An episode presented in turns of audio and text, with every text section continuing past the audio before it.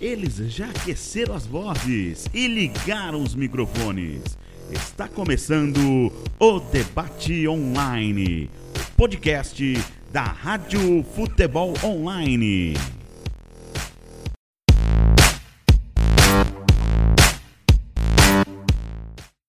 Olá, senhoras e senhores, está começando mais um episódio do podcast da Rádio Futebol Online, o Debate Online, episódio de número 32, 32 semanas seguidas aqui no Spotify. Estamos sobrevivendo, estamos sobrevivendo e muito bem, obrigado. Chegamos a mais um episódio nesta semana. Eu, Guilherme Rodelli, estou hoje acompanhado de André Barbosa, Tel Martino e Vinícius Anselmo. Estamos gravando isso no primeiro dia do mês de setembro, terça-feira, às 9 horas da noite. Esse podcast provavelmente vai estar disponível a partir da quarta. Então a gente vai você que tá ouvindo já sabe que se algum assunto surpreendente sair na quarta-feira, não deu pra gente falar, porque a gente tá gravando isso na terça, mas não vai impedir da gente deixar a nossa opinião e abrir o nosso debate online.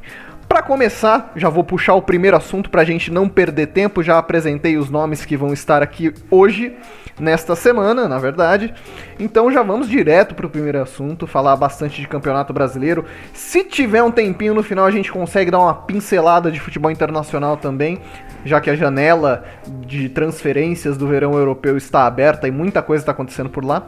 Mas o principal foco do debate online de hoje é campeonato brasileiro, um campeonato que apenas 60% dos times em seis rodadas, seis, só passaram seis rodadas de campeonato nacional. Lógico que a gente entende que tem os estaduais aí que contam muito, mas muito mais para derrubar os técnicos do que mantê-los no trabalho. Então, 60% dos, dos times do Campeonato Brasileiro mantiveram os técnicos que iniciaram. Vamos lá os nomes que saíram. Ney Franco saiu do Goiás, Daniel Paulista saiu do Esporte, Dorival Júnior saiu do Atlético Paranaense, Eduardo Barroca saiu do Curitiba e agora, na última rodada, depois de uma derrota por 3 a 0, o Felipe Conceição deixou o Red Bull Bragantino.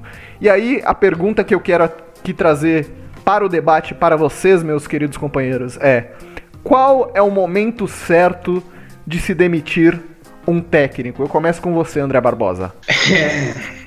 É, é, o tipo da pergunta que só quem está no dia a dia pode responder. A, a, é, principalmente nesse período de pandemia que ninguém tem acesso a absolutamente nada dentro do clube. Ninguém da imprensa entra no clube, toda a informação que sai do clube é do clube, então o clube manipula e dá a notícia da qual ele quiser. E a grande sacanagem, eu acho, desses seis técnicos foram principalmente com dois. Com o Ney Franco do Goiás, porque ele teve é, mais da metade do time titular com, com Covid. E ele perdeu os jogos, aliás, teve rodada adiada contra o São Paulo por causa disso e com o Dorival Júnior, que ele próprio esteve com Covid, o, o, auxiliar dele esteve, sabe? E o cara voltou e foi chutado sem mais nem menos. É, o Dorival que o Atlético Paranaense com um time extremamente limitado. Não é aquele time do ano passado do Thiago Nunes, é um time completamente diferente. É, mas é só o dia a dia que pode é, te mostrar o que realmente é, é limite para trocar o treinador ou não. Assim, desses seis, o que eu acho que foi, que foi merecido foi do Red Bull Bragantino. Porque da pandemia para cá o Red, o Red Bull Bragantino acabou. Mas não dá para saber o que aconteceu lá nos bastidores, já que ninguém consegue acompanhar. É, realmente é dirigente, é jogador, é comissão técnica, é, é essa integração que tem que chegar e falar: ah, chega, batemos no teto ou não. Porque imprensa, torcida, torcida pode falar o que quiser. Torcedor pode ligar a corneta, é direito dele. Ele paga ingresso, compra camisa. Ele pode dizer o que ele quiser. Agora, a imprensa tem que se controlar um pouco, tomar cuidado com o que fala, né?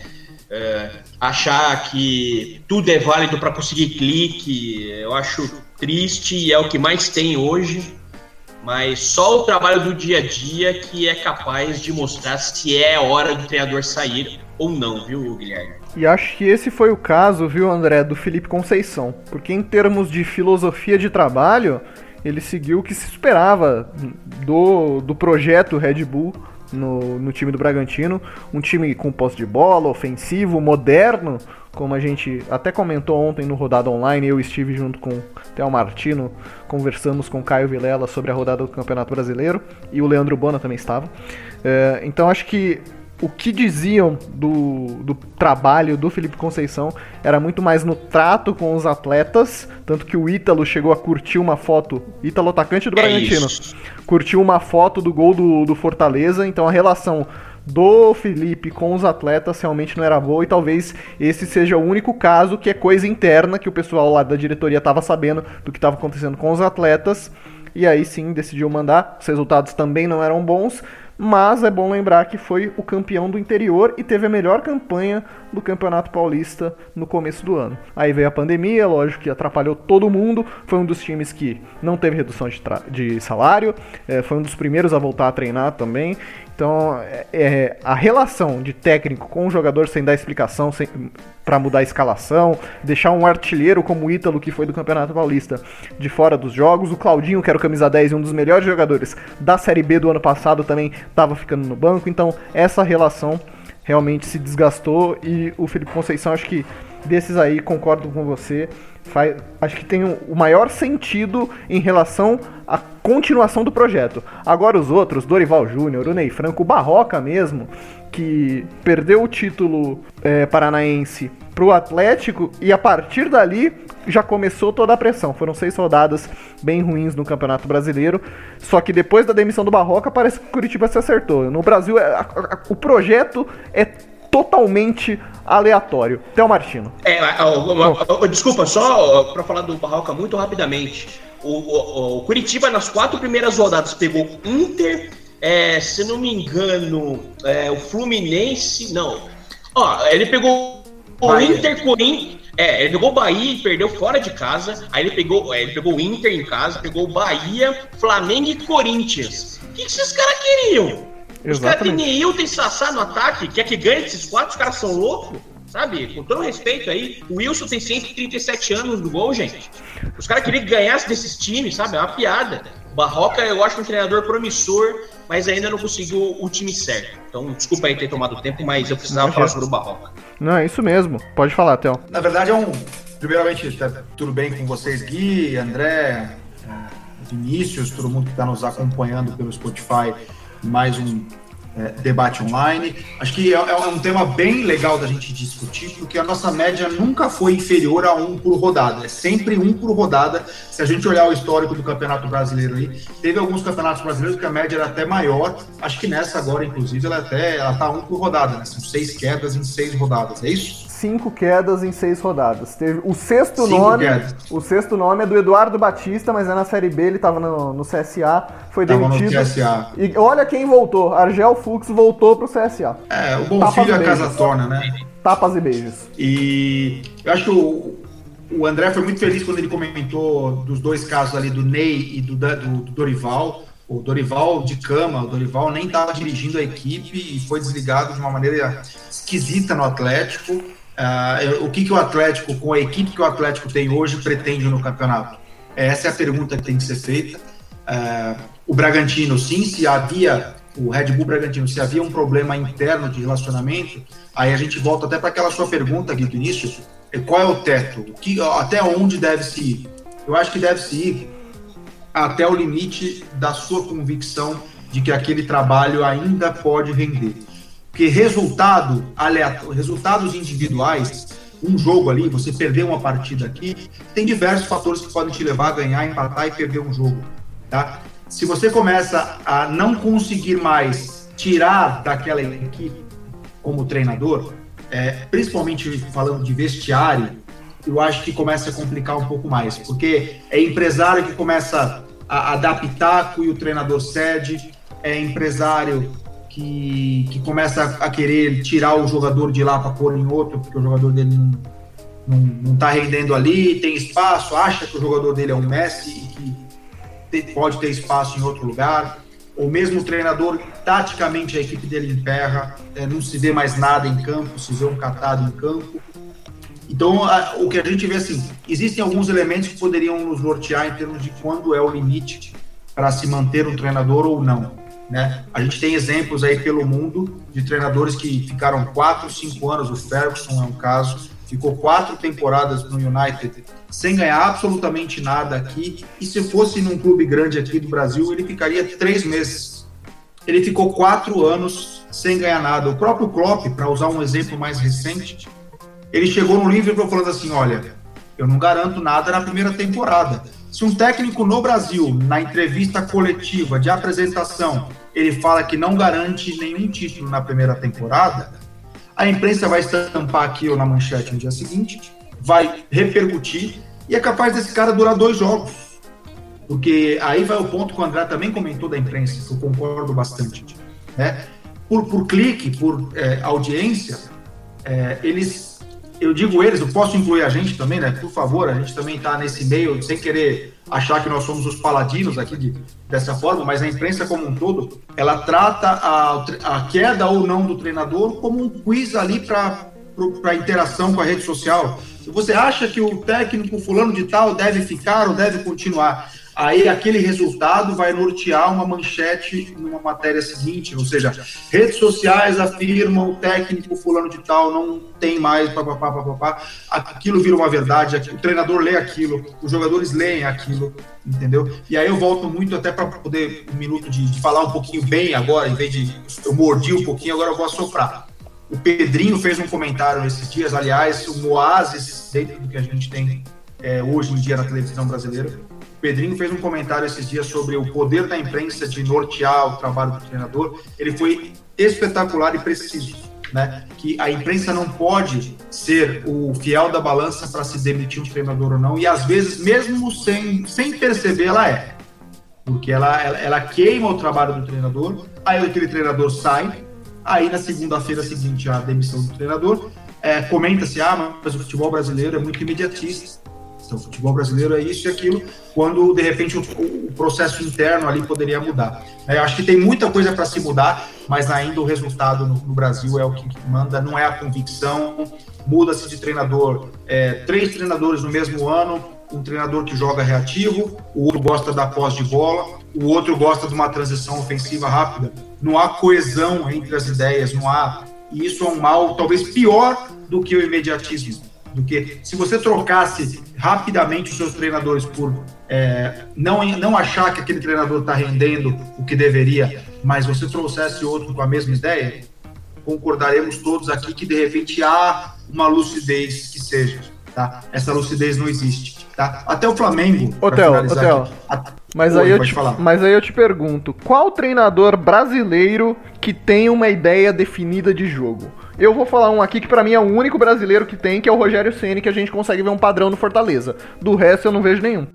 É, eu, tendo a concordar com você porque joga-se muito em função do adversário. Aí quando você joga em função do adversário, você não tem, você não impõe o seu estilo. Né? Em outros clubes a gente vê que há um estilo do clube. O treinador vem, ele treinador tem que se adequar ao estilo do clube. O Corinthians jogou assim muitos anos treinador que vinha, não importa a ideia que ele tinha, o clube joga daquela forma, amigão. É assim que a gente vai jogar. Tá? O próprio Thiago Nunes chegou com uma proposta de revolucionar, mudar a forma do Corinthians jogar. Antes da pandemia, ele colocou uma ideia diferente, não rendeu. A equipe, o futebol parou com a equipe praticamente ali disputando o rebaixamento do Paulista, longe da classificação. Ele conseguiu resultados, de certa forma, expressivos expressivos na volta durante o Campeonato Paulista, jogando de que forma? Jogando da forma que o clube sempre foi acostumado a jogar.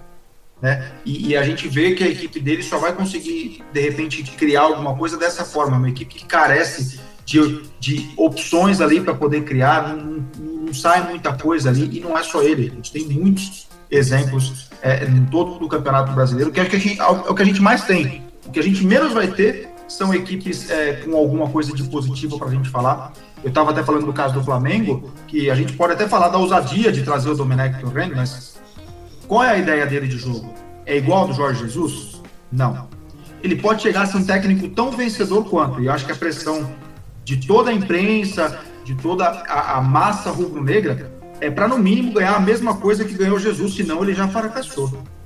Né? Esse é o grande ponto. Só que as ideias dele são bem diferentes das do Jorge Jesus e vai levar um tempo considerável para você mudar esse mecanismo todo do Flamengo e fazer a equipe jogar de maneira satisfatória, de fazer uma, jogar bem com as ideias do Domenech. Esse é só um, um, exemplo. Acho que o futebol brasileiro ainda carece muita coisa é, em termos de treinador, cabeça de dirigente, Guilherme. É um assunto bem longo, bem extenso, e a gente poderia aqui, de repente, dedicar um debate online inteiro só para falar sobre isso.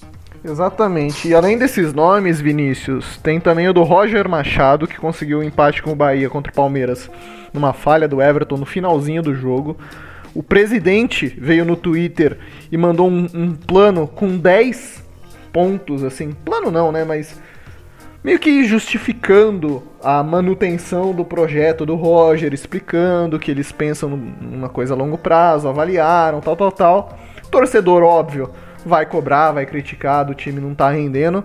É, até porque o Bahia foi bem no, no Campeonato Brasileiro do ano passado, apesar de ter feito um, um segundo turno ruim mas mostra pelo menos uma luz aí no fim do túnel, né? Presidente do Bahia falando: olha, não, a gente vai acreditar num projeto a longo prazo, mas mesmo assim o Roger, talvez se o resultado fosse diferente, e aí a cultura é, imediatista e resultadista da, do brasileiro, da imprensa e do torcedor brasileiro, faria o Roger, o próprio Roger Machado, ser mais uma vítima dessa onda de demissões no campeonato, Vinícius. Pois é, Gui. E, a gente tem aqui ó, alguns nomes, como vocês falaram. O Barroca, por exemplo, no Curitiba.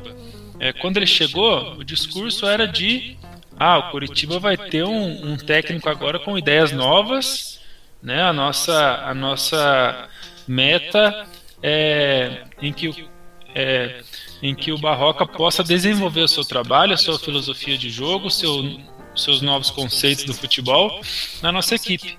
Só que passa o campeonato estadual e não vence, é, começa o brasileiro aí, como o André falou, enfrentando equipes fortes e, e, no campeonato brasileiro até a gente brinca que não não tem jogo fácil e realmente não tem, né? Nós tivemos aí um Atlético Goianiense 3, Flamengo 0. Então, até, até que ponto vale o discurso quando você traz o técnico com ideias novas? Nós estamos observando que o discurso vale até uh, uma pressão, é, pode ser de uma parte da imprensa sim, Ô Vinícius, e também... E com, o e com o Barroca, o Curitiba fez a melhor primeira fase de campeonato paranaense, acho que, se eu não me engano, não sei se é desse século ou da história, para você ter uma ideia. Pois é, então é, são coisas que não são levadas em conta, né? Infelizmente. É, e aí você tem esse, esse discurso de, de novo formato, de nova filosofia para o clube, enquanto que os resultados não acontecem no início de campeonato, um campeonato totalmente atípico por conta da pandemia. É, você já demite o, o treinador. No caso do Goiás, acho que, que, que, a questão é pior ainda, porque o Goiás perdeu aí, é, teve vários desfalques, né, por conta da Covid-19 em alguns jogos, e eu estava lendo hoje que agora, para esse confronto contra o Corinthians no jogo de amanhã, eles conseguiram zerar os casos. Então, todo, todo o planejamento de plantel, de elenco, ele foi prejudicado. E você tem que colocar é, a culpa no, no treinador, eu acho muito, muito injusto. E também no caso do Dorival, ele, ele, se eu não me engano, ele ficou três jogos é, sem, sem atuar no campo, né, por conta da Covid, e aí ele teve ali o substituto, que inclusive é, é filho dele e tudo mais, que também agora é, foi infectado, ou seja, é, também o Atlético, como vocês falaram, também um outro Atlético, né? Sem, sem vários jogadores aí que, que foram destaques e foram para outras equipes. Também difícil. E do Bragantino, com, como não tem, é, como vocês falaram, o trato do atleta com o, com o técnico, aí eu acho que é uma questão diferente. Aí eu acho que realmente não dá mais para o treinador. E eu sempre penso assim, ó.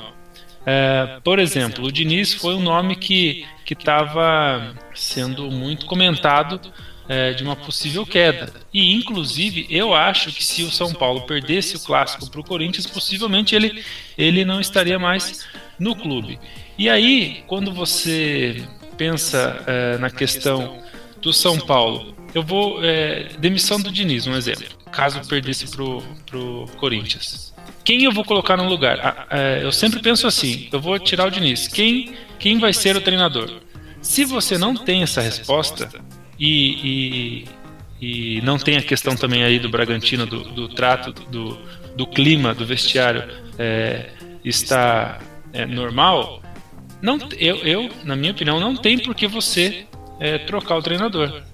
Se você não tem um nome, se você vai tirar porque é, não está tendo resultado.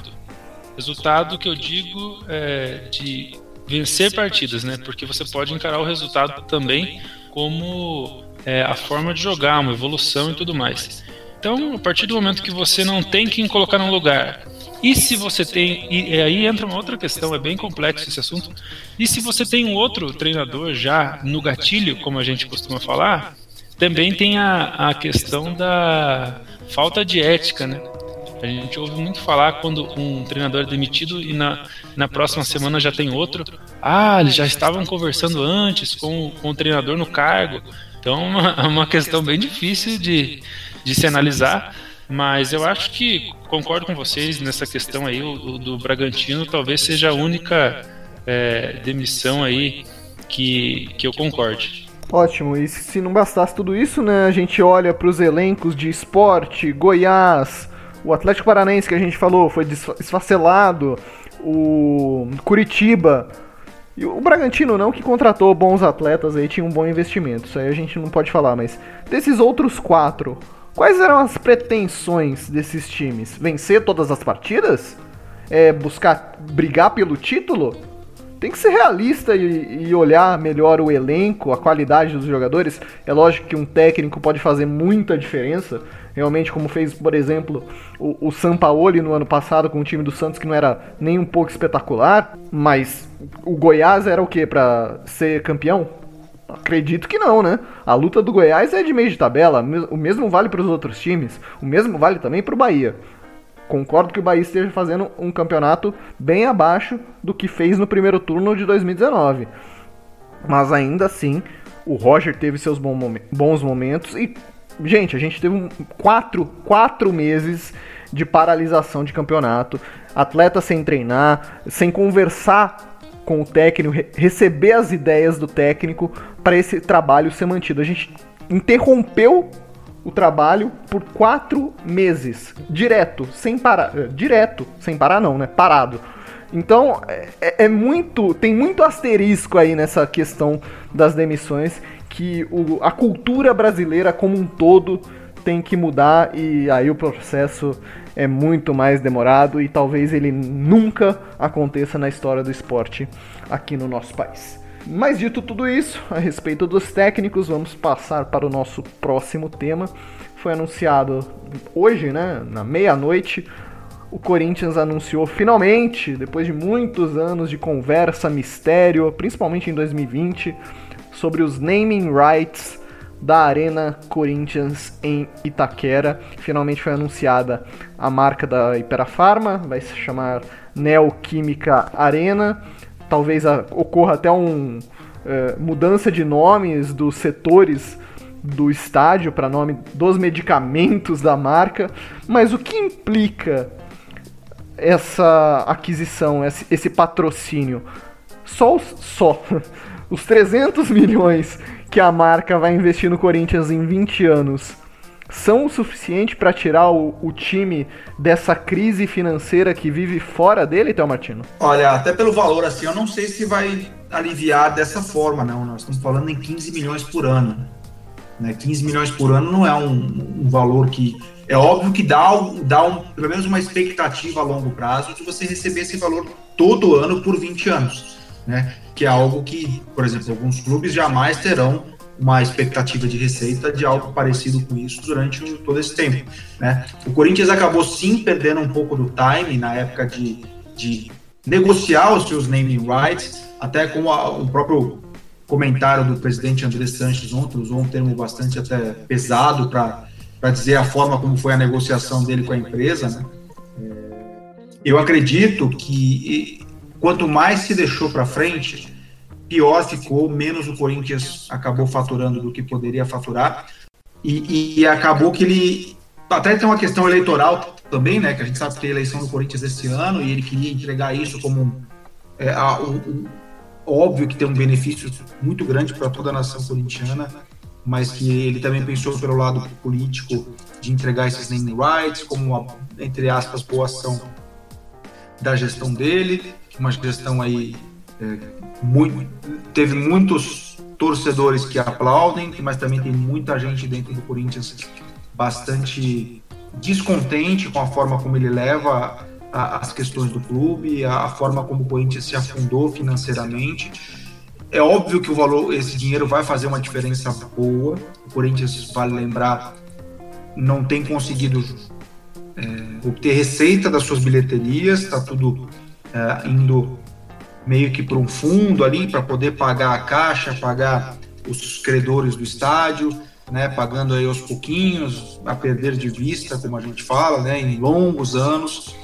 E é um dinheiro que pode ajudar sim o Corinthians. A Arena do Corinthians merecia é, ter esse, esse tipo de. Vamos dizer assim, não é nem de marca, mas é um.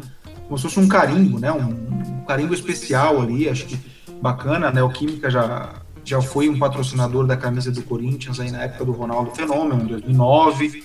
Né, me corrijam ali depois se eu estiver errado, 2009, 2010 mais ou menos. E é, é uma marca importante no aniversário do clube, é aproveitar até para deve ter muito corintiano que nos, que nos ouve, é, deixar um, um, um salve especial para toda a nação corintiana no aniversário de, 10 anos, de 110 anos, perdão. E 1 de setembro, data comemorativa do Corinthians. Eu vejo esses valores bons, o Guilherme, sendo bem sincero, mas se a, gente, se a pergunta for vai mudar o Corinthians de patamar, não sei, acho que não. Se, se eu tivesse que cravar e apostar o meu dinheiro, eu diria que não. Excelente, Théo Martino. E sobre isso, Vinícius, essa parceria com a marca, com a Neoquímica, que inclusive o André mandou no nosso grupo, do, do podcast, que já tem até comercial, saiu na Globo, muito legal o comercial, inclusive. Mas você acha que com esse patrocínio, é, na verdade, deixa eu reformular, esse patrocínio seria uma cortina de fumaça para os problemas da administração do André Sanches. Agora, para ele, é como se ele fosse o melhor presidente da história, justamente porque conseguiu esses naming rights para a Arena. Eu acho que sim. E, e eu acho que mu muitos torcedores também, também vão achar isso. Porque até você divulgar o nome é, da empresa e fazer a ação, igual aconteceu no dia de ontem, né, no, no, no dia do aniversário do clube e tudo mais, é, é uma jogada, claro. É, então você foi tudo planejado. Então o que, o que eu, eu acho que o torcedor corintiano tem que ter a, a noção é de que essa esse anúncio do name rights ele não vai, como o Theo falou, vai chegar o Corinthians agora e vão sentar na mesa e vão falar assim: ah, quem que a gente vai contratar? O dinheiro está aqui. Não é bem assim. Então o Corinthians ainda tem a dívida do estádio, né? Então, esses 300 milhões, e eu estava até vendo que são divididos em 20 parcelas anuais. Então, não é um dinheiro que o Corinthians vai receber, que amanhã estará na conta do Corinthians. Então, esse dinheiro, ele também, é, boa parte será, é, já está comprometido com a dívida do estádio. Tem ah, um outro fator que o, no período que a gente está enfrentando não tem bilheteria, né? Então é, é, é mais um, um agravante aí para você não ter renda. E, e é algo que foi prometido lá atrás. É, inclusive foi prometido, claro que é, com o passar do tempo as coisas vão mudando e os valores também, mas é, o valor na, na época em que o André Sanches prometeu aos torcedores, ele, ele girava em torno de 500 milhões. Então hoje vendeu, né, hoje conseguiu a venda por 300. Então, é, claro que tem muita gente é, feliz, é, é para se comemorar mesmo, mas eu acho que também tem que ter esse discernimento de que os problemas financeiros é, não foram totalmente solucionados. É claro que é uma conquista, né? E tem que encarar como uma conquista sim, mas também abrir o olho e não, não se deixar é, levar por essa por essa ação, por essa festa. Claro que tem que fazer uh, o marketing em cima uh, do ocorrido, mas tem que ter os pés no chão para que o Corinthians possa conseguir aí pagar a, a, a dívida do estádio. E até o Andrés também é, disse em entrevista coletiva em que terão novas parcerias aí por conta dessa dívida ainda ainda está pendente, então é, é algo que ele busca. E esse dinheiro que, que chegou agora com que vai chegar, né, como eu disse, durante esses 20 anos, vai ajudar muito é, nessa dívida do estádio. André, me corrija se eu estiver enganado. A dívida do Corinthians, que eu pesquisei inclusive para fazer o jogo contra o Fortaleza, aqui pela Rádio Futebol Online, se eu não me engano, me corrija, por favor. Tava em torno de 570, quase 600 milhões. Na época que eu fiz a pesquisa, o naming rights estava para fe ser fechado em 380 milhões. Antes o Vinícius até falou que era um 500.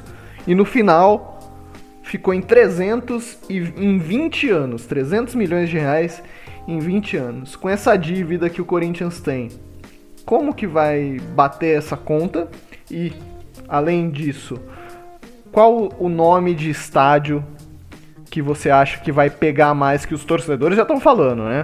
Que vai ser o Quimicão em relação em referência ao Itaquerão, ou se vai ser o Campinel, em referência ao Camp Nou do Barcelona. É, é, sobre os valores que você falou, é, assim, a maioria das pessoas não conseguem cravar porque essa informação ela não é divulgada aos quatro ventos. É, por exemplo, da dívida da Caixa. Eu já vi gente falando entre 460, 470 a, a 580, como você mencionou. A, o valor que eu tenho hoje é de 536 com os juros. Isso sem a negociação que o Corinthians está tentando com a Caixa. O Corinthians alega 470, a Caixa alega 536. É, é essa a diferença hoje que é a treta maior da, da entre Caixa e Corinthians. É, são duas, né? É esse valor, 470 e 536, e a parcela mensal que como não tem, é, não tem público, não tem nada, é, não tem receita, então está tentando diminuir o valor da parcela. Mas sobre a Arena Corinthians, vai, eu vou tentar é, pegar alguns pontos aqui e até responder a sua pergunta. Você falou, é, não sei se você perguntou com essas palavras, mas você perguntou se mudava de patamar é, o Corinthians. Foi isso que você perguntou para o pessoal? É, eu perguntei se coloca o Corinthians numa nova. se melhora a situação financeira do clube, na verdade. Ah, ok. Então vamos lá. É, primeiro, no cenário é, brasileiro, você fazer um contrato de longo prazo, quer dizer, de 20 anos, já é algo extraordinário, né? Porque Brasil, para fazer coisa a longo prazo, primeiro, a política de clube é completamente porca. Então, como é que uma empresa multinacional vai querer fazer negócio de 20 anos se você não sabe quem vai ser o próximo presidente? Vai que aparece um novo Eurico Miranda aí, né? Que Eurico Miranda falava, né? Contratos existem para ser quebrados. Eu acho maravilhoso isso. Mas já pensou se isso volta à tona? Mas você fazer um contrato a longo prazo no momento de crise mundial, que é de pandemia, eu achei realmente fora da curva. É, é, um mercado pouco explorado. Nós temos pouquíssimos casos. A gente tem o maior case aí de sucesso que é o Allianz Parque, que é do Palmeiras. Mas nós temos a Itaipava, que é, o, é onde o Bahia joga. Tem a Eurobike. Hoje nós transmitimos Botafogo e, e Cuiabá. E eu fiz questão de chamar o estádio que é conhecido como Estádio Santa Cruz de Eurobike. Porque ah, nós da imprensa exigimos tanto profissionalismo dos clubes, a imprensa tem que ser profissional. Nós temos que usar os nomes corretos dos lugares, dos clubes. É Red Bull Bragantino. Agora é Neoquímica Arena. Então, é, é, como é um mercado pouco explorado e a imprensa é completamente porca, né? Vide Juca Kifuri, que já fez questão de falar que não iria falar a marca porque é uma marca, né? E ele trabalha no UOL, né? O UOL é o quê, né? Eu não sei o que, que ele pensa da vida, mas enfim. É, é, então é um contrato de longo prazo, é um vínculo com uma empresa gigantesca, é a maior empresa farmacêutica do país, é a empresa bilionária. Então você vincula a sua marca a uma grande, a uma outra marca forte, né? Se você, é, eu sempre briguei nos estudos, né? Quando eu fiz faculdade, fiz pós-graduação, sempre batia muito na tecla com os clubes de é, licenciamento. Por que o licenciamento dos clubes são tão pobres, né? Porque quem marca grande vai querer vincular a um clube de futebol que o valor de marca dela é sempre muito mal trabalhado. Então ainda tem esse problema. É, a Arena é de fato ou era o maior problema financeiro do Corinthians. Ponto. Porque é, ela era. Quando ela foi feita, ela custou desde zero, que era presente, a 2 bilhões. Que é claro, ambos, desde presente até 2 bilhões, era completamente chute quando as pessoas falavam isso. Mas era um valor muito alto. Tinha o valor da construtora, que fatalmente vai se resolver, porque a empresa está na Lava Jato e ela precisa imediatamente tirar problema da frente dela, e hoje a Arena é um problema. Então, essa conta com a Arena vai ser fechada por causa dos CIDs e tudo mais. É, e tem a Caixa, que tem esse valor que eu falei dos 470 milhões e 536. É, só que agora vai ser abatida também com é, o nome da Arena e continuando as parcelas é, que o Corinthians já pagava é, mensalmente com um novo acordo. É, se isso alivia uh, o problema financeiro do Corinthians, médio a longo prazo, sim.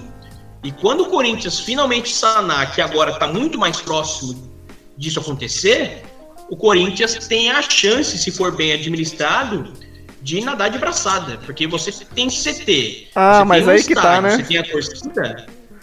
Aí, aí que tá, né? Ser bem administrado. Aí que tá o pulo gato. Então, é, mas veja bem, é, o Corinthians nessa década teve essa administração da renovação em transparência desde 2008, quando caiu. Que não era renovação porcaria nenhuma, porque o Andrés já tá no clube é, na parte diretiva desde 93. É, o, aliás, o Andrés relembrou isso esse, é, ontem.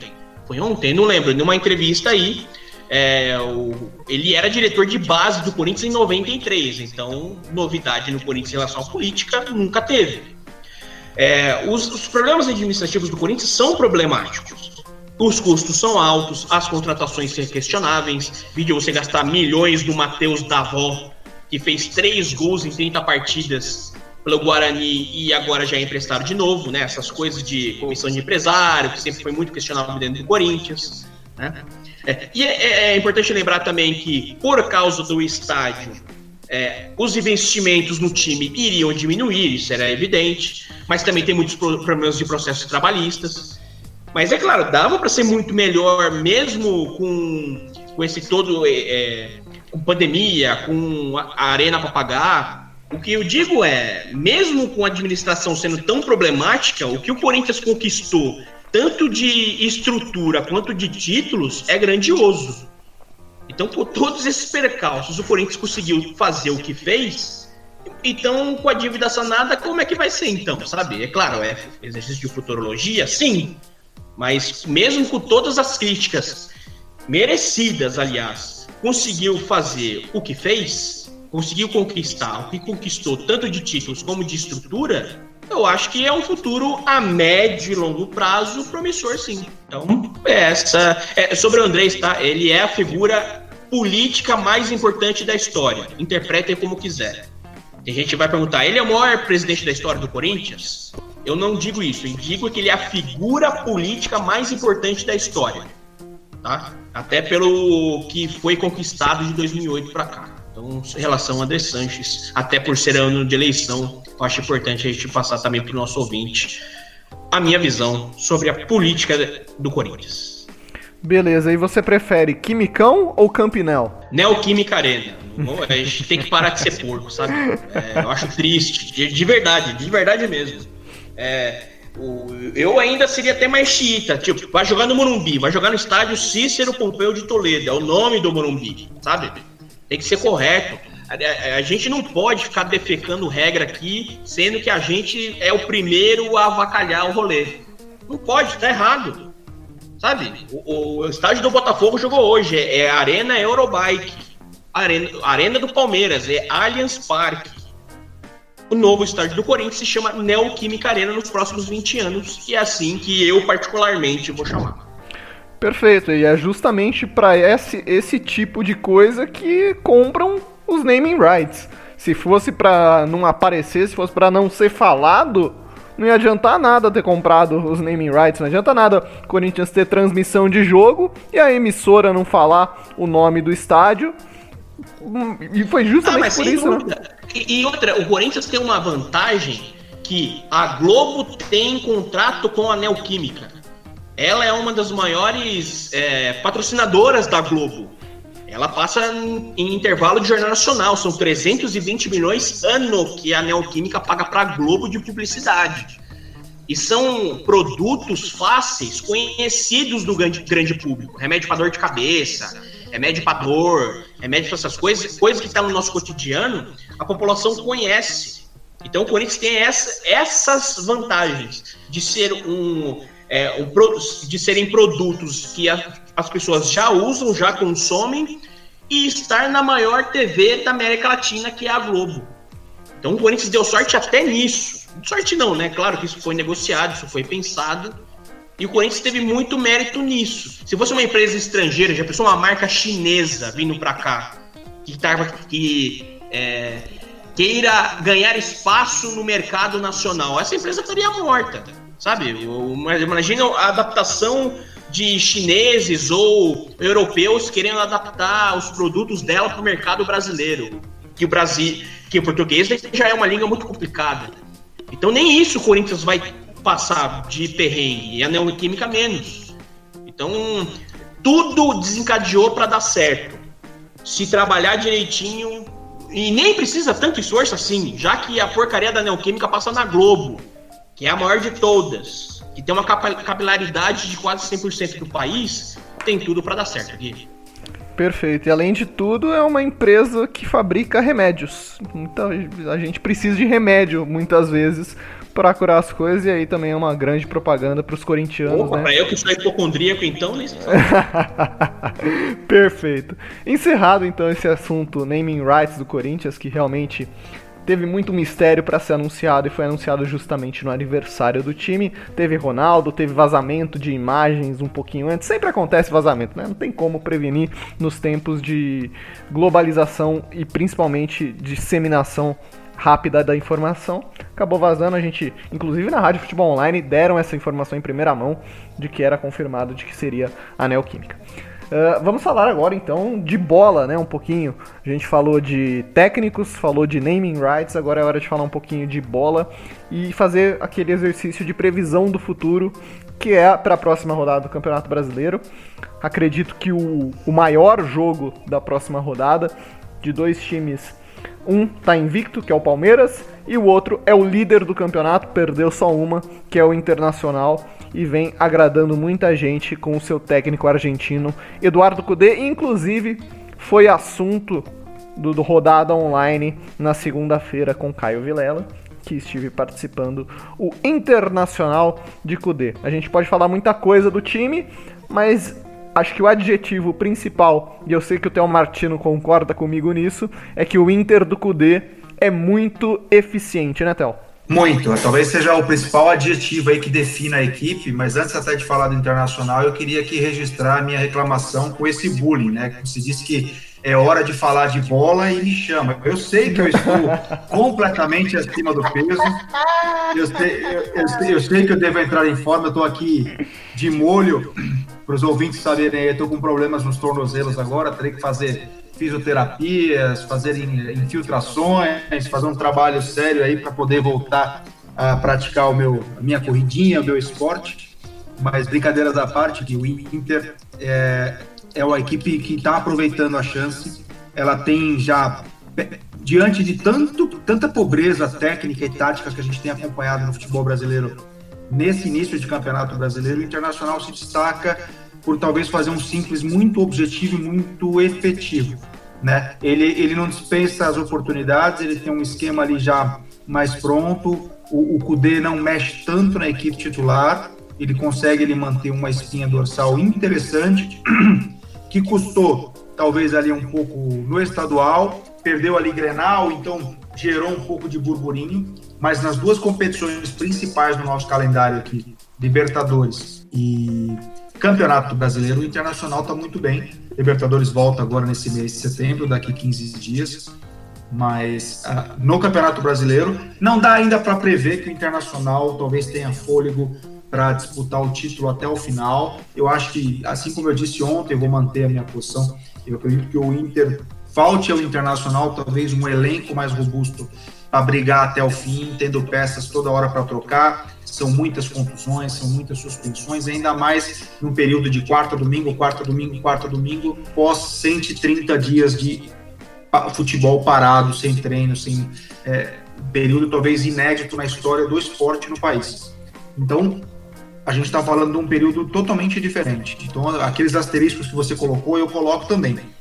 Mas talvez a pergunta que se fica para mim é se o Inter vai conseguir ter esse fôlego. Eu não tenho tanta certeza, mas a gente vai acompanhar rodada a rodada. E essa rodada, principalmente agora, a sétima rodada, o Internacional tem esse embate. Talvez o mais difícil seja para o Cudê. Que, que Palmeiras eu espero? É, é o Palmeiras que enfrentou o Santos e jogou bem. Não jogou um futebol maravilhoso, mas jogou bem ou é o Palmeiras modorrento que não deixa jogar, mas também não joga e fica aquela, lutando por aquela bolinha ali vadia, aquela bola que de repente aquela jogada fortuita que pode gerar um gol e tudo mais. Foi assim que ele venceu a outra partida que conseguiu nesse campeonato contra o Atlético Paranaense lá na arena é, da Baixada. O Internacional vai ter um embate difícil amanhã. O Internacional no Allianz Parque não tem um retrospecto dos mais positivos, ele empatou uma partida e perdeu todas as outras. Perdeu na Copa do Brasil em 2015 por 3 a 2 um jogo bem emocionante, um jogo bem que o Palmeiras classificou naquela oportunidade para semifinais, um quarto de final ali, e veio perdendo em outras Copas do Brasil e em campeonatos brasileiros por 1 a 0. Né? Então é sempre um jogo ali duro, um jogo brigado, um jogo bastante disputado, há uma pequena rixa, ainda mais que na última as equipes se enfrentaram em Copa do Brasil em 2015, 17 e 19 em 2015 o Palmeiras passou, em 2017 e 2019 o Internacional passou, além de jogos bem é, interessantes também em Campeonato Brasileiro. Então estabeleceu-se uma pequena rivalidade ali até regional e é um jogo que é, é bem interessante para essa sétima rodada.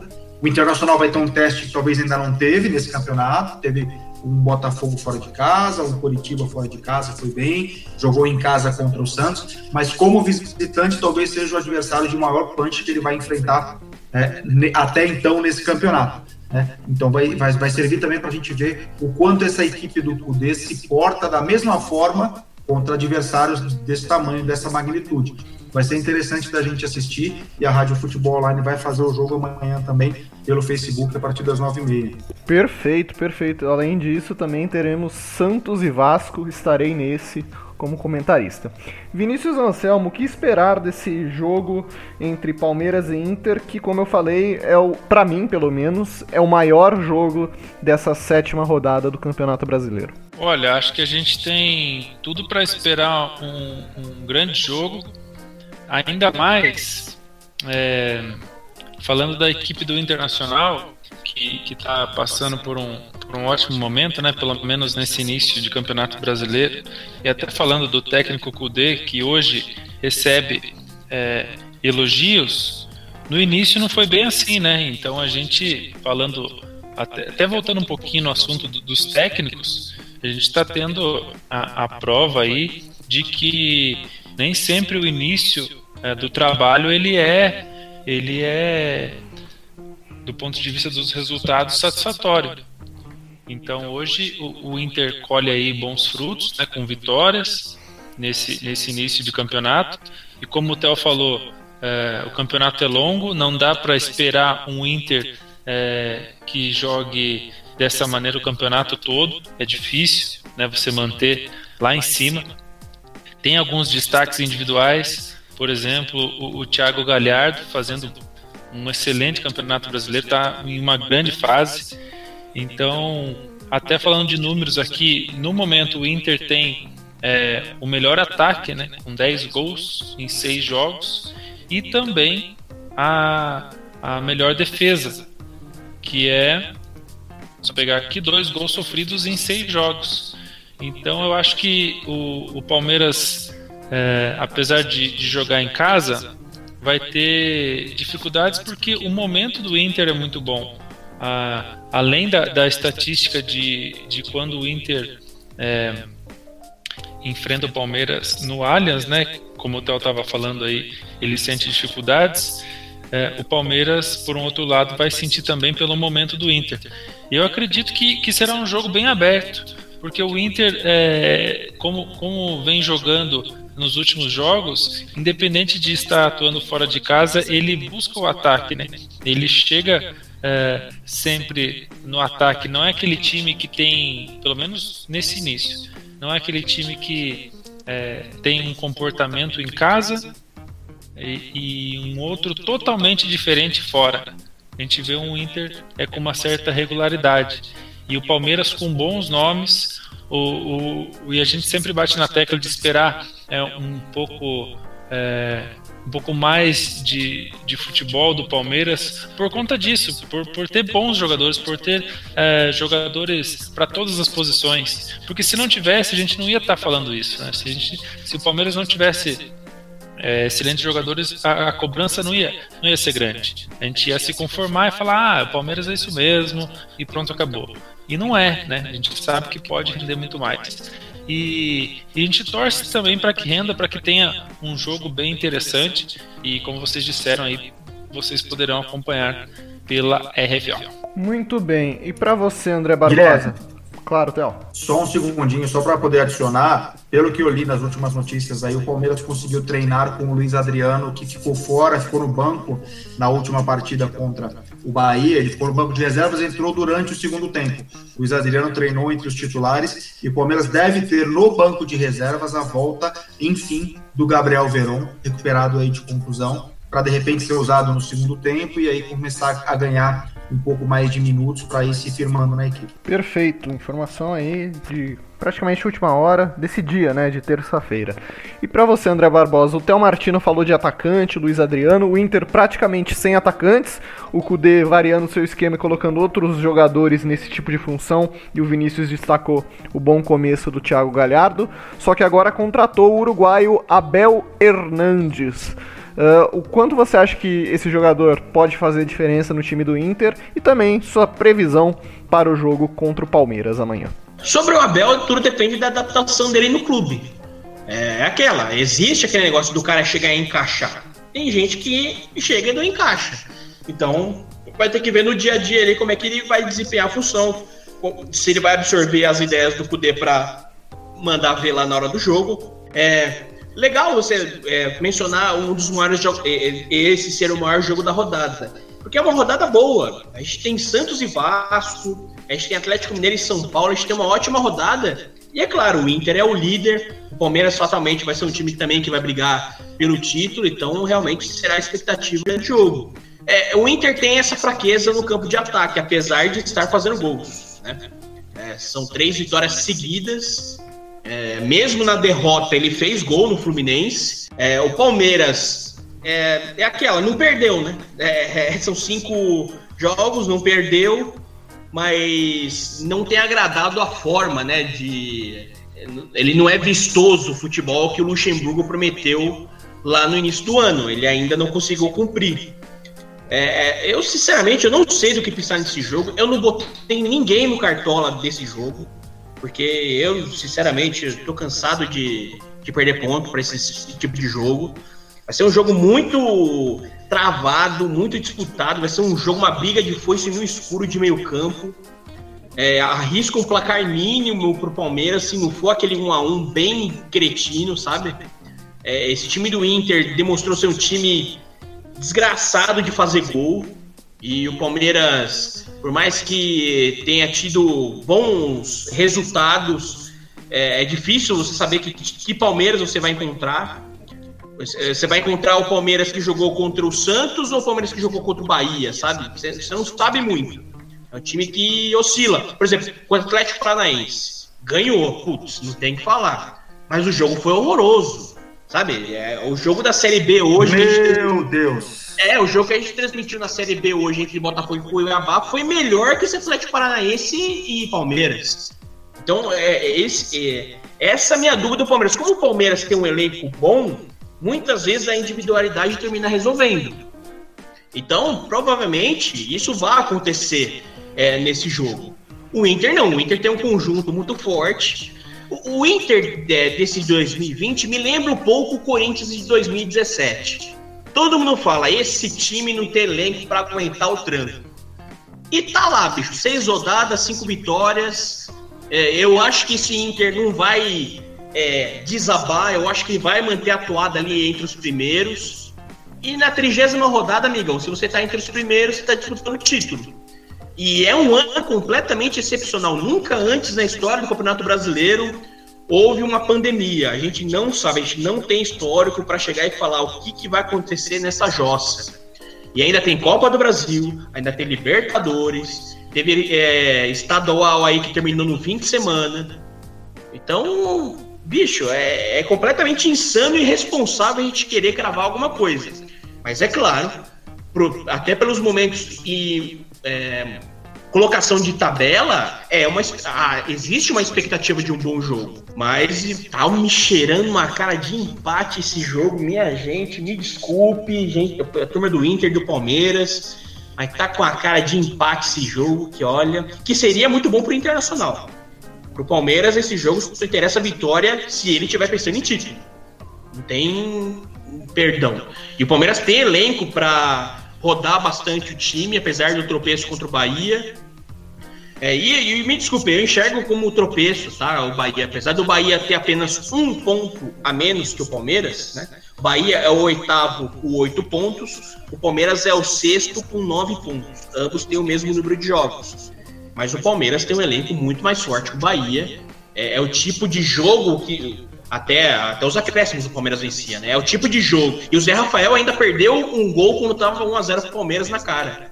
Quer dizer, faz 2 a 0 ali, você vai a 11 pontos, terceiro colocado, você chega e é seta pra esquerda e fala, amor, tô disputando o título. É, é o tipo do jogo que você precisava ter ganho. Como ganhou do Atlético Paranaense. Foi horrível o jogo? Foi, mas foi lá e ganhou. Beleza, é o, é o tipo do jogo que o Atlético Paranaense vai arrancar ponto de um monte de gente. E esse jogo é crucial para o Palmeiras, eu acho, em relação a título. Se você perde, por exemplo, para o Inter, ferrou. Que aí o Inter vai a 18 e o Palmeiras fica com 9. Vai abrir 9 pontos. Como é que você busca 9 pontos dentro do Campeonato Brasileiro? É difícil. Então, o Luxemburgo tem que plantar. O Luxemburgo precisa ser o Luxemburgo dos anos 90. Esse Luxemburgo dele de século 21 eu não gosto. Até, vai, ele ganhou lá com o Santos e Cruzeiro, é verdade. Mas esse Luxemburgo dessa última década, não gosto. Tá muito, desculpa o termo, tá muito cagão para mim. Luxemburgo precisa ser o Luxemburgo. Senão é melhor ele já aposentar, porque sexto colocado, me desculpe, o Roger Machado conseguiria fazer esse Palmeiras ser sexto colocado também. Tá conseguindo ser oitavo com o Bahia, não precisava do Luxemburgo. Tá? Para ser campeão paulista não precisava do Luxemburgo. O Palmeiras é o melhor elenco dos quatro grandes de São Paulo. Então acho que está na hora do Palmeiras dar uma resposta e, e chegar na voadora do lustre aí nesse jogo. É, Apesar só... de achar que vai ser empate. Deixa é... comigo, pode deixar comigo. Pode deixar comigo que o Luxa falando, pode deixar comigo que eu, que eu, que eu, eu tô no controle. É, ele prometeu, né, que quinta-feira vai ter uma partida muito boa do Palmeiras. Mas só discordando um pouquinho do André, eu acho que o Luxemburgo vem sendo o Luxemburgo dos anos 90. Acho que esse é o grande problema. O futebol dos anos 90 e o futebol moderno são diferentes.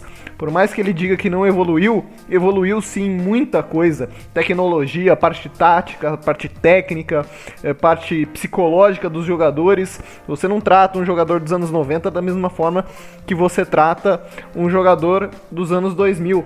São pessoas as pessoas que nasceram neste século, ou no começo, ou no final do século passado, elas têm personagem, personalidades e jeitos de serem tratadas de forma, formas diferentes. Elas, absorveram conteúdos diferentes para se formarem pessoas é, e jogadores de futebol. Então, acho que ele ser o Luxemburgo de, dos anos 90 tem sido esse problema que ele não consegue engrenar com o Palmeiras, que sim, é um bom time, é um bom elenco, mas a gente sabe que futebol não é só ser técnico. E aqui eu vou até parafrasear um texto de hoje do Leonardo Miranda, do blog Painel Tático lá do GE, do Globo Esporte, que inclusive esteve em um dos episódios do programa Análise Tática. Ele fala o seguinte, ó. Futebol não é sobre ser técnico, ter talento ou vontade. Jogar futebol é controlar as emoções, aspecto psicológico, uh, para fazer movimentos, aspecto físico, e colocar o corpo em algumas posições, aspecto técnico, de forma a gerir um determinado espaço dentro de campo, ou seja, tática. O passe que o Léo, e aí ele fala do Léo Pelé, que jogou na zaga do São Paulo, né? Só para dar um exemplo aqui e que deu entrevista para ele, o Léo Pelé deu uma ação física. O passe que o Léo Pelé deu, é uma ação física que envolve a escolha de um espaço em campo com um determinado movimento corporal para inclinar o corpo e colocar força na bola. Então, é, não basta você ser um bom jogador, você tem que, em todos esses quatro aspectos, correlacionar eles dentro do jogo de futebol numa velocidade muito maior do que a gente está lendo aqui, do que a gente está falando, e é, fazer isso de forma é, constante durante 90 minutos. Tanto que o próprio Cruyff fala que o futebol não é jogado com as pernas, mas sim com a cabeça. Então é, é um pensamento que o brasileiro médio não tem, os treinadores também raramente vão pensar em todos esses aspectos, mas que por sorte e felizmente, na base eu já vejo muita gente é, entendendo melhor esses aspectos e talvez mais lá para frente, se os trabalhos forem mantidos por diretorias, talvez nós tenhamos um futebol melhor e com mais profundidade. Uh, nós estamos. Boa essa. Como é que é, André? Discussão boa essa. Essa Discussão é boa. boa essa. Muito oh. boa para um debate online inteiro também. A gente está com uma hora de programa aqui, a gente está com uma hora de gravação, então vamos falar rapidinho, uns 10 minutinhos, 10, 15 minutos, e depois para um tempinho para para despedida, né?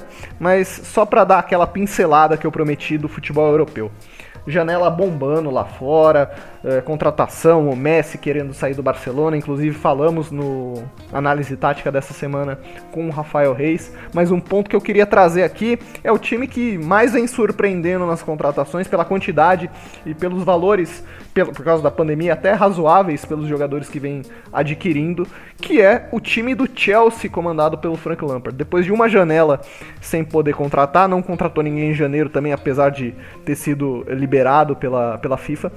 Mas agora resolveu gastar o dinheiro, o que acumulou da, da temporada passada, e já trouxe Thiago Silva para a zaga, e esse foi de graça, o Ben Chilwell, lateral esquerdo que jogava no Leicester, trouxe o Ziyech, meio-campista, meio-atacante do Ajax, o Havertz, que tá para ser confirmado, é, só ainda não tem o Here We Go do, do Fabrício Romano, mas o Havertz vai ser reforço do Chelsea também, atacante do Bayer Leverkusen. O Timo Werner, atacante e artilheiro do RB Leipzig, e uma mais alternativa que foi o Malangsar do, do Nice, que tá até para ser emprestado. Mas mesmo assim, aparentemente o Chelsea vem resolvendo os problemas que demonstrou na última temporada, corrigiu todos os setores do campo, certo, Vinícius? O que esperar desse Chelsea? Olha, é, você viu que até teve uma oportunidade de, de contratação e não aconteceu, não, não, foi isso? É, em janeiro ele já o Chelsea já poderia fazer contratações, inscrever novos jogadores. Em janeiro de 2020, na janela de inverno.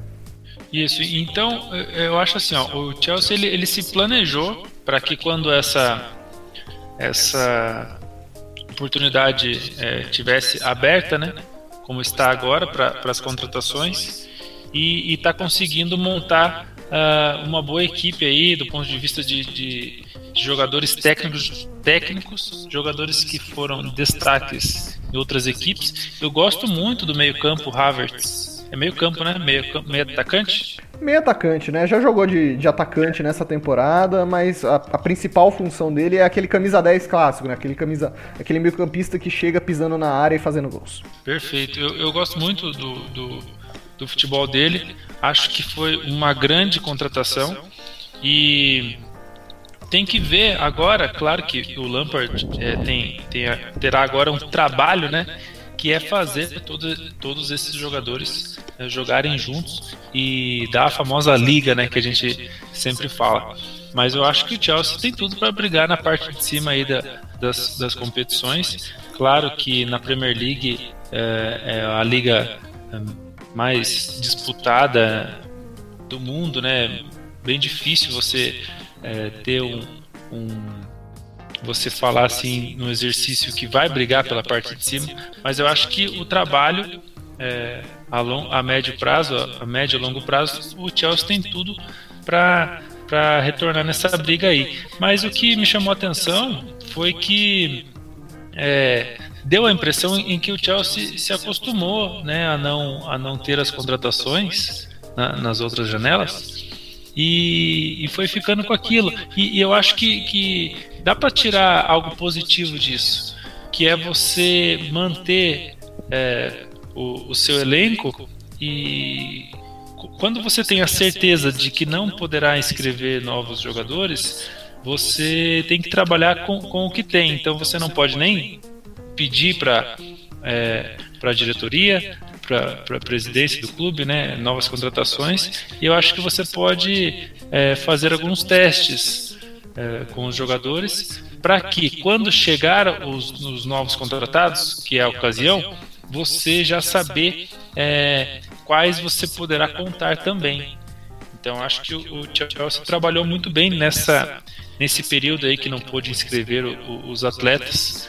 Então você dá é, dinâmica é, para a equipe, você sabe com quem você vai poder contar. Você pode testar é, jogadores é, atuando de outra forma, em uma outra posição, ou na mesma posição, mas com uma outra função. Eu acho que o Chelsea tem tudo para ter bom, é, voos altos aí nos próximos, nos próximos meses. É, o time e o elenco agora fica muito promissor com o trabalho de primeira temporada do Lampard, que foi muito interessante. Não obteve títulos, chegou na final da Copa da Inglaterra, foi derrotado pelo Arsenal, é, perdeu a terceira colocação para o Manchester United no campeonato inglês, mas ainda assim, para a primeira temporada dele como técnico na Premier League, o que ele fez com um time sem poder contratar, promoveu muitos atletas da base e agora abre essa discussão, né? Com todas essas contratações o Lampard vai acabar negligenciando a base, então, Martino? Olha, ele seria um pouquinho até incoerente se ele fizesse isso, porque foi essa, essa base que ele, ele alçou, talvez ali até por uma questão de não poder ter outros atletas, né? E, e, esses garotos corresponderam. O Chelsea fez uma ótima campanha, principalmente na Premier League, chegou à final da, da Copa da Inglaterra também, da FA Cup.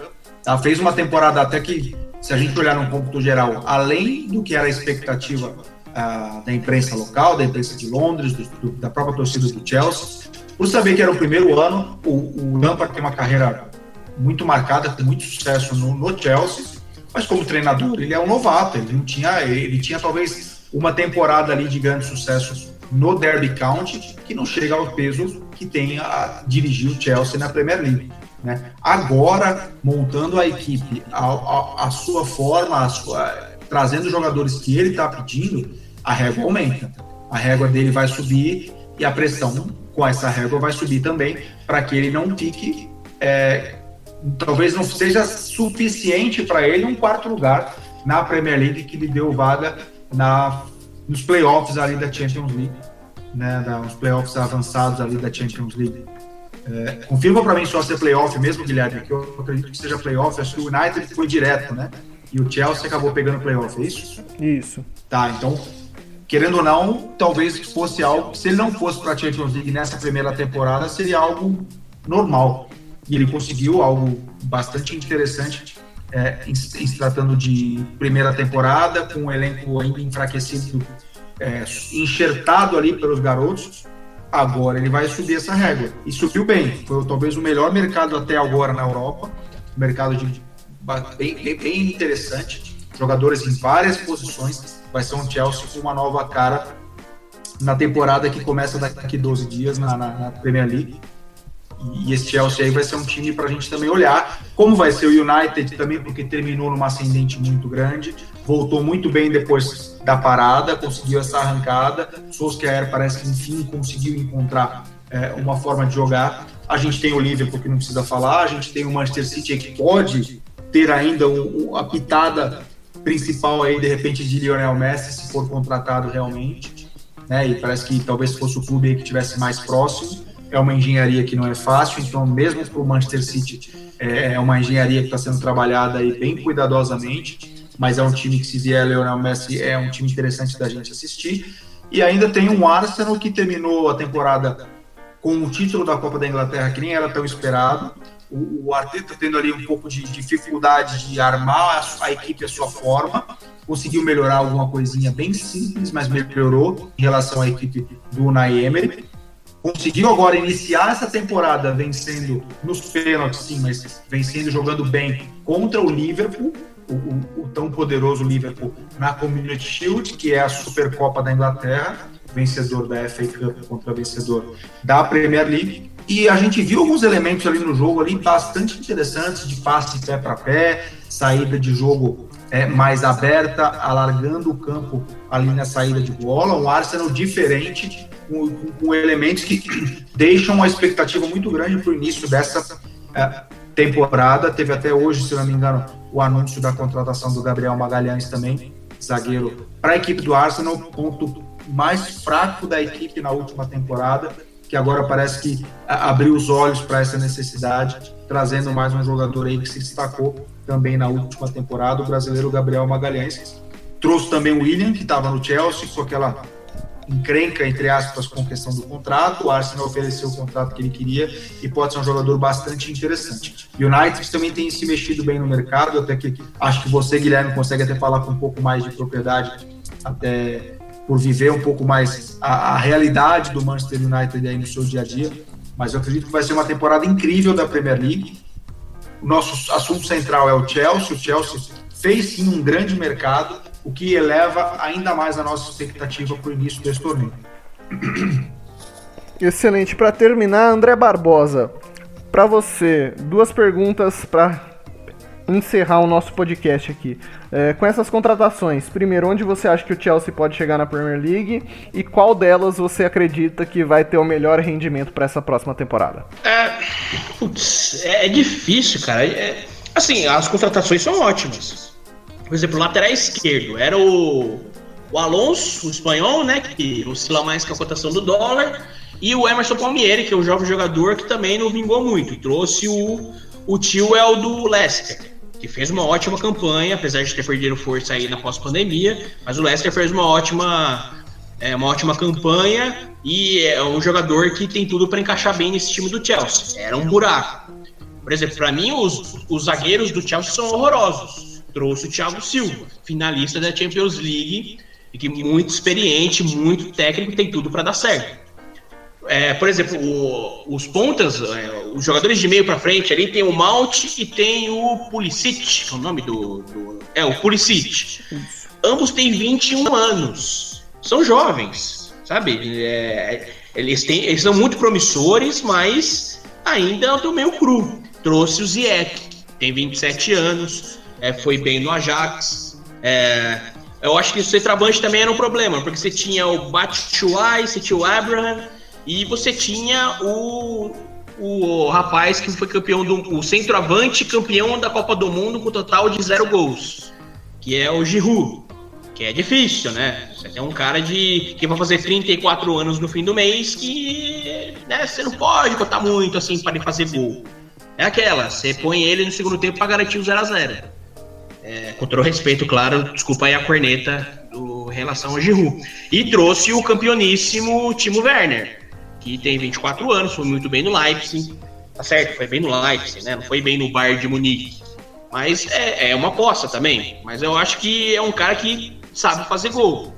Os buracos que o Chelsea tinha no elenco estão sendo supridos. E ainda tem o campeoníssimo volante lá do Bayer Leverkusen, que eu não tenho ideia como se produzia o nome daquele cara, que talvez venha também.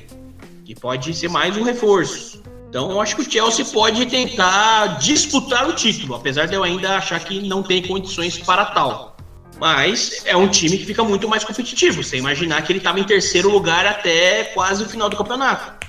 É que a pandemia bagunçou tudo. Mas tem tudo pro Chelsea é, buscar, pelo menos competir pelo título na próxima temporada.